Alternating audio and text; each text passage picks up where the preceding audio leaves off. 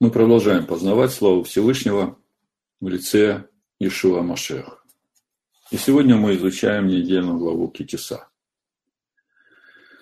Мы знаем, что каждая недельная глава обычно называется по первому смысловому слову начало недельной главы. Давайте прочитаем начало нашей недельной главы Китиса, чтобы понять, в чем суть названия этой недельной главы и то, как принесение половину шекеля может спасти от идолопоклонства и помочь возрастать в любви к нему. Книга Шмот, 30 глава, 12 стих написано «Когда будешь делать исчисление сынов Израилевых, перепересмотри их». На иврите написано «Китиса этрош пней Израиль левкудейха». То пусть каждый даст выкуп за душу свою Адонаю при исчислении их, и не будет между ними язвы губительной при исчислении их. Слово «теса», которое переведено в синодальном, как э, «когда будешь делать исчисление», э, от глагола «насо» и означает, это по стронгу 53-75, означает поднимать, нести, содержать, прощать. Ну, слово «рожь» вы знаете, это голова, вершина, верх, начало, лучше. И еще важное слово «левкудейха», которое в синодальном переводе переведено как «при пересмотре их». В основе этого слова стоит глагол «покот» – посещать с благословением или судом, обращать внимание или взор, или презреть, а также назначать, призывать к обязанностям или к службе, созывать войско. И это слово «покат» в нашем 12 стихе 30 главы Шмот встречается три раза. Там, где у нас переведено при исчислениях, при исчислениях, при исчислениях. И уже сам факт того, что это слово встречается три раза, обращает на себя внимание. Посещать благословением или судом, нести, содержать, прощать. Если мы сейчас сделаем пословный смысловой перевод начала нашей недельной главы Китиса, то это могло бы звучать так. Когда будешь поднимать, нести, прощать голову сынов Израилевых при посещении их с благословением или судом, то пусть каждый даст выкуп за нефиш, то есть э, за душу свою, Адонаю, при посещении их, с благословением или судом. И не будет между ними язвы губительной при посещении с благословением или судом. И следующий стих говорит нам о том, что сыны Израиля должны принести выкуп за душу, то есть за нефеш, земную составляющую человеческой души, пол шекеля священного. 13 стих, 30 глава Шмота. Всякий поступающий в исчисление должен давать половину шекеля, шекеля священного, шекеля 20 дер, половина шекеля приношения Адоная. И предыдущие разборы мы очень подробно говорили о том, что это значит. Я просто коротко напомню духовный смысл сказанного в Торе. Мы ведь понимаем, что Всевышнему интересует не наше серебро или золото, потому что все золото и серебро в этом мире как и все остальное, принадлежит ему. Всевышнего интересует то, как мы устрояем свою душу в обитель для него. И именно для того, чтобы в нашей человеческой душе начались эти процессы очищения наших душ и обновления подобия Сына Всевышнего, нам нужно дать свидетельство всему духовному миру, что мы по собственному желанию добровольно посвящаем свою человеческую душу на служение Всевышнему. И мы знаем, что в первый год принесенные сынами Израиля в пустыне полшекеля пошли на изготовление оснований, опор для столбов скини. Другими словами, именно с посвящения наших душ на служение Всевышнему начинается этот процесс устроения у нас обители для Всевышнего. Ведь мы знаем, что Всевышний уважает свободу выбора человека. И по сегодняшний день, как мы знаем, никто не отменял эту свободу выбора для человека. Именно поэтому каждый человек должен сам дать свидетельство своего выбора всему духовному миру и Всевышнему. Также мы знаем, что в последующие годы сыны Израиля каждогодно собирали по полшекеля, и все это серебро расходовалось на принесение постоянных жертв сожжения в храме. Это говорит нам о том, что вот это свидетельство посвящения наших душ на служение Всевышнему является очень важной частью процесса устроения у нас обители для Всевышнего. В книге Ваикра, первой главе, мы читаем о том, что именно жертва всесожжения, то есть жертва посвящения наших душ человеческих, нефеш, на служение Всесильному, приобретает благоволение перед Адонаем для очищения наших душ от ее греховной природы. Прочитаю Левит, первая глава, с 1 по 4 стих.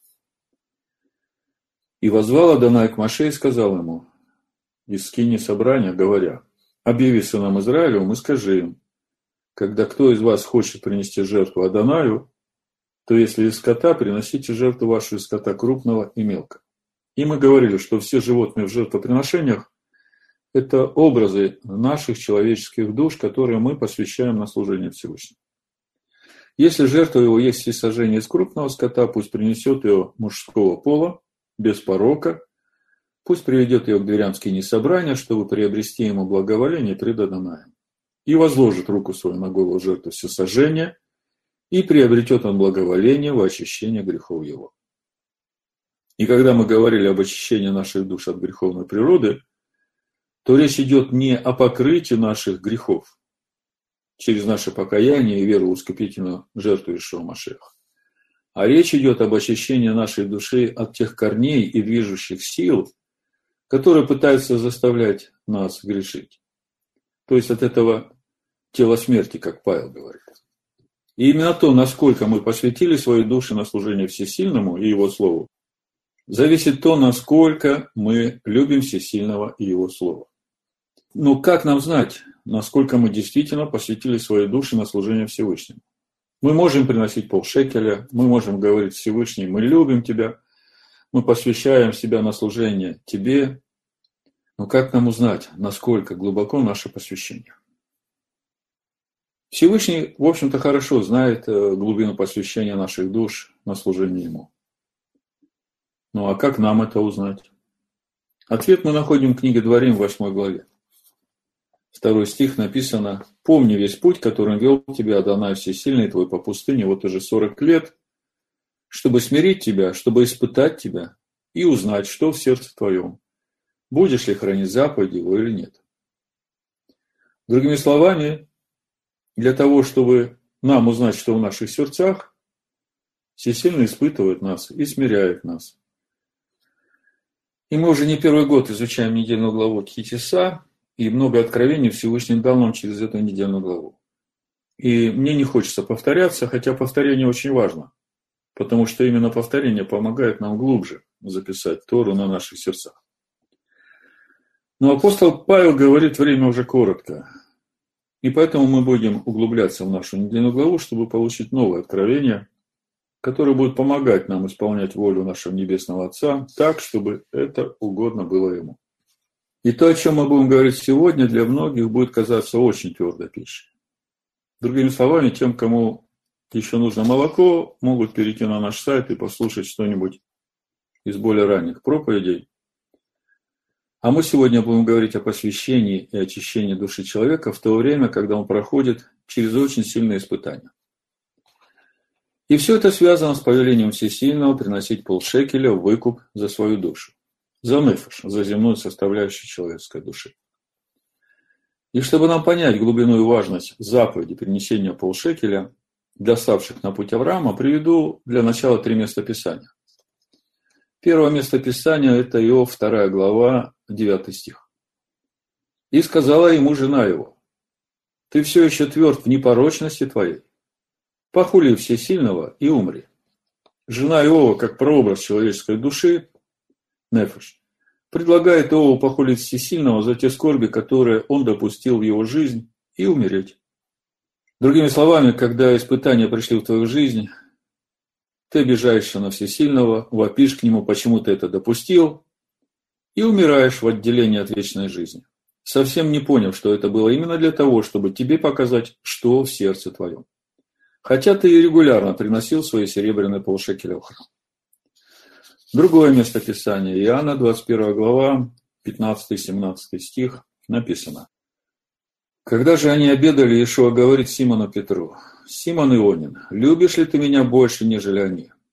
Петр говорит ему, «Так, господин, ты знаешь, что я люблю тебя». Ишуа говорит ему, «Паси агнцев моих». Еще говорит ему в другой раз, «Симон Ионин, любишь ли ты меня?» Петр говорит ему, «Так, господин, ты знаешь, что я люблю тебя. Ишуа говорит ему, паси овец моих. Говорит ему в третий раз, Симон Ионин, любишь ли ты меня? Петр опечалился, что в третий раз спросил его, любишь ли меня. И сказал ему, господин, ты все знаешь. Ты знаешь, что я люблю тебя. Ишуа говорит ему, паси овец моих. И дальше 18 стих. Истина, истина говорю тебе. Когда ты был молод, то припоясывался сам и ходил, куда хотел. А когда состаришься, то прострешь руки твои, и другой припояшет тебя, и поведет, куда не хочешь. Сказал же это, давая разуметь, какую смертью Петр прославит Всесильного. И, сказав сие, говорит ему, иди за мной. Ишуа говорит Петру, если ты любишь меня, то будь готов умереть за меня, и тем ты прославишь Всесильного. И здесь мы видим то ожидание нашего Господина от нас в нашем посвящении Ему на служение наших душ. И еще одно местописание, которое говорит о том, что Он свою любовь к нам явил именно тем, что положил свою душу за друзей своих. Иоанна 15 глава, 12-13 стих написано «Сия есть заповедь моя, да любите друг друга, как я возлюбил вас. Нет больше той любви, как если кто положит душу свою за друзей своих». Другими словами, возвращаясь к нашей недельной главе, к заповеди принесения полшекеля. Главным свидетельством наших полшекеля является наша готовность отдать свою жизнь ради любви ко Всесильному и Его Слову. В этом суть посвящения нашей души. Название проповеди «Любишь ли ты меня, как я возлюбил тебя?»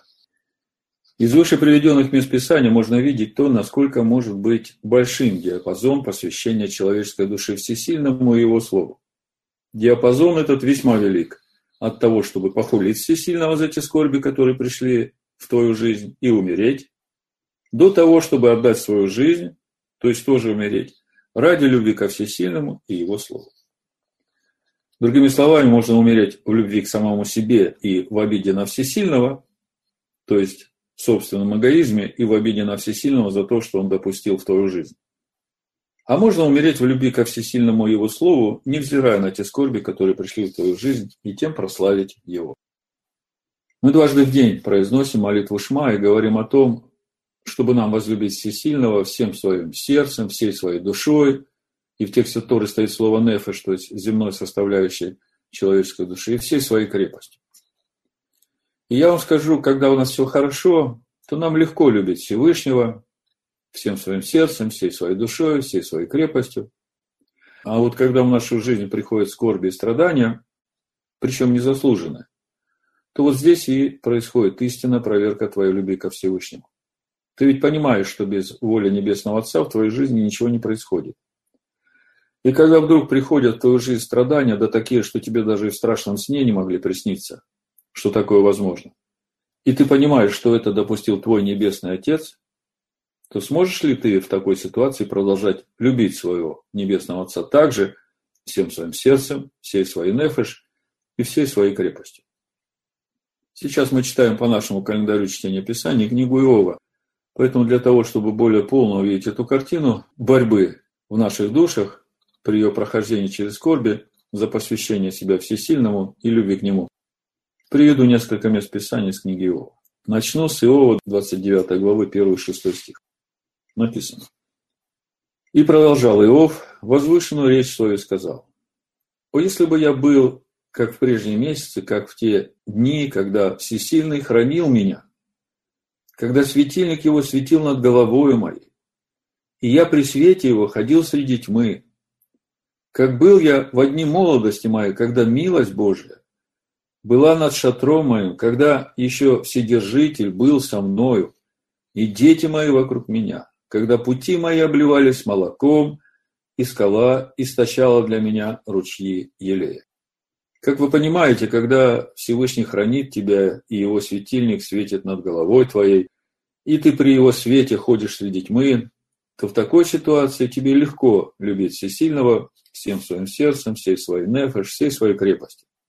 А вот теперь посмотрите, что говорит Иов, когда вдруг в его жизнь пришло то, что ему и в страшном сне не снилось. Иов, 30 глава, 16 стих и дальше. И ныне изливается душа моя во мне. Дни скорби объяли меня. Ночью ноют во мне кости мои, и жилы мои не имеют покоя. С великим трудом снимается с меня одежда моя, края хитона моего жмут меня. Он бросил меня в грязь, и я стал как прах и пепел. Я взываю к тебе, и ты не внимаешь мне. Стою, а ты только смотришь на меня. Ты сделался жестоким ко мне, крепкой рукой враждуешь против меня. Скажите, вот как этой душе, после того, как ее пути обливались молоком и скалы истощали ручьи Елея, реагировать на то, что пришло в ее жизнь без всякой причины? Читаем дальше, Иов 10 глава, 2 стих и дальше. «Скажу всесильному, не обвиняй меня, объяви мне, за что ты со мной борешься. Хорошо ли для тебя, что ты угнетаешь, что ты презираешь дела рук твоих, а на совет нечестивых посылаешь свет? Разве у тебя плотские очи, ты смотришь, как смотрит человек? Разве дни твои, как дни человека, или лета твои, как дни мужа? Что ты ищешь порока во мне и допытываешься греха во мне, хотя знаешь, что я не беззаконник, и что некому избавить меня от руки твоей. Твои руки трудились надо мной и образовали всего меня кругом, и ты губишь меня. Вспомни, что ты как глину обделал меня и в прах обращаешь меня. Не ты ли вылил меня, как молоко, и как творог сгустил меня? Кожей и плотью одел меня, костями и жилами скрепил меня. Жизнь и милость даровал мне, и попечение твое хранило дух мой. Но и то скрывал ты в сердце своем, зная, что это было у тебя. Что если я согрешу, ты заметишь, и не оставишь греха моего без наказания. Если я виновен, горе мне. Если и прав, то не осмелюсь поднять головы моей. Я пресыщен унижением. Взгляни на бедствие мое, оно увеличивается. Ты гонишься за мной, как лев, и снова нападаешь на меня, и чудным являешься во мне. И еще здесь, Иов 16 глава 7 стиха. Но ныне он изнурил меня. Ты разрушил всю семью мою. Ты покрыл меня морщинами во свидетельство против меня. Восстает на меня изможденность моя, в лицо укоряет меня. Гнев его терзает и враждует против меня. Скрежещет на меня зубами своими. Неприятель мой острит на меня глаза свои. Разинули на меня пасть свою. Ругаясь, бьют меня по щекам. Все сговорились против меня. Предал меня всесильный беззаконнику и в руки нечестивым бросил меня. Я был спокоен, но он потряс меня. Взял меня за шею и избил меня, и поставил меня целью для себя. Окружили меня стрелы его, он рассекает внутренности мои и не щадит. Пролил на землю желчь мою, пробивает во мне пролом за проломом, бежит на меня, как ротоборец. В ретище сшил я на кожу мою и в прах положил голову мою. Лицо мое побагровело от плача, и на веждах моих тень смерти. При всем том, что нет хищения в руках моих, и молитва моя чиста. Как вы понимаете, для того, чтобы продолжать любить Всевышнего, когда, не дай Бог, такое приходит в нашу жизнь, нужно иметь особое откровение. Почему я решил сегодня об этом говорить? По всему происходящему в мире можно видеть, что очень скоро наступит то время, когда без печати зверя уже никому нельзя будет ни покупать, ни продавать. И это будет очень трудное время для верующего человека. И для того, чтобы пройти через все это и устоять в вере, устоять в любви ко Всевышнему, нужно быть приготовленным к этому. Я не говорю, что это начнется завтра, но я говорю о том, к чему нужно быть готовым, чтобы не потерять своего венца. Согласитесь, когда твой ребенок, который наставлен в вере и всем сердцем доверяет Всевышнему, умирает на твоих глазах, не сделал в своей жизни никакого зла, то трудно устоять в любви ко Всевышнему, зная, что все это он допустил. Иов говорит, ты разрушил всю мою семью. Это Иов 16 глава 7 стих. И при всем этом Иов знает, что Искупитель его жив, и уверен в том, что придет время, когда Всевышний воскресит его, и он сам в своей плоти узрит все всесильного. Иов 19 глава, 25-27 стих. «А я знаю, Искупитель мой жив, и он в последний день восставит из праха распадающуюся кожу мою сию, и я во плоти моей узрю всесильного. Я узрю его сам, мои глаза, не глаза другого увидят его, и стаивает сердце мое в груди моей. Согласитесь, такие испытания не для слабых. Недавно слышал такую мысль, что Всевышний в последнее время определил жить в этом мире самым сильным. Но я думаю, что если мы посмотрим на жизнь наших праотцов Авраама, Ицхака и Якова, то мы увидим, что и в их жизни были такие испытания, проходя через которые, не имея полного доверия ко Всесильному, трудно было бы устоять в любви к Нему. Например, когда Всевышний, испытывая Авраама, говорит ему, принеси в жертву всесожжения своего сына Ицхака. И Авраам идет без всякого ропота и делает это. Как вы думаете, чувствовала себя душа Авраама в то время, когда он три дня шел в горе моря, чтобы исполнить повеление Всевышнего? Можно ли сказать, что и в это время Авраам любил Всевышнего всем своим сердцем, всей своей нефеш и всей своей крепостью? Я вам скажу «да». Авраам продолжал любить Всесильного и в это время, всем своим сердцем и всей своей душой и всей своей крепостью. Если бы так не было, то Всевышний бы не благословил Авраама и всех его потомков. А как чувствовала себя Нефеш Ицхака, когда он понял, что ему самому нужно быть этой жертвой всесожжения? Продолжал ли Ицхак любить Всесильного в это время всем своим сердцем и всей своей душой, Нефеш, и всей своей крепостью? Да, продолжал, потому что он добровольно лег на жертвенник, хотя ему в то время было уже 37 лет и 137-летний его отец не смог бы его связать и положить на жертвенник без его воли. Вот вам достойное свидетельство принесения полшекеля, принесения своей души в жертву всесожжения, чтобы прославить Всесильного. А как чувствовал себя Яков, когда ему принесли окровавленную одежду Иосифа? И он также понимал, что без воли Всесильного ничего в этом мире не происходит, и как ему не возопить ко Всевышнему с вопросом, почему ты это допустил? Ведь этот мальчик не сделал ничего такого в своей жизни, за что можно было бы его так наказать. Но мы видим, что Иаков, отпуская Бениамина в Египет, в смирении говорит, Берешит 43.14. Всесильный же, всемогущий, да даст вам найти милость у человека того, чтобы он отпустил вам и другого брата вашего, и Беньямина, а мне, если уж быть бездетным, то пусть буду бездетным. Другими словами, у Якова полное смирение перед волей Всевышнего. Нет в его душе ни обиды, ни упрека. Он доверяет Всесильному и знает, что его воля для него – это самое лучшее. И самое главное для него – остаться в его воле. Вот как относится Иов ко всему происходящему в его жизни. Иов, 2 глава, 10 стих. Но он сказал ей, в душе своей, «Ты говоришь, как одна из безумных. Неужели доброе мы будем принимать от всесильного, а злого не будем принимать? И во всем этом не согрешил Иов устами своими. Иов 9.15. Хотя бы я и прав был, но не буду отвечать, а буду умолять судью моего. Иов 10.15. Если я виновен, горе мне, если и прав, то не осмелюсь поднять головы моей. Я присыщен унижением, взгляни на бедствие мое.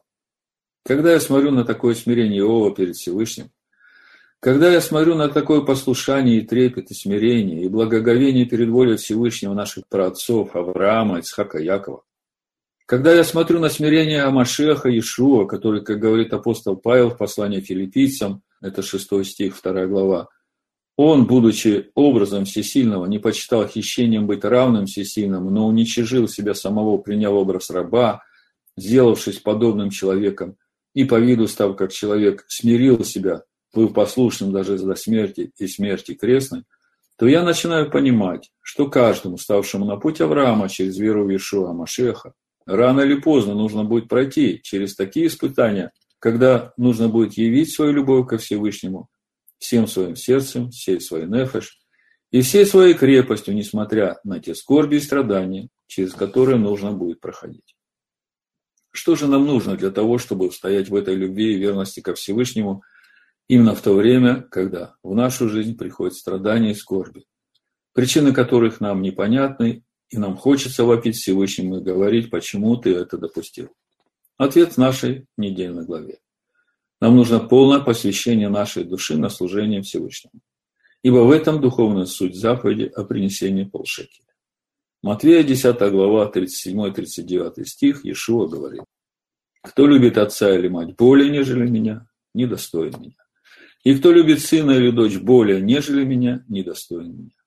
И кто не берет стойки казни своей и следует за мной, тот недостоин меня. Сберегший душу свою потеряет ее, а потерявший душу свою ради меня сбережет ее. Аминь.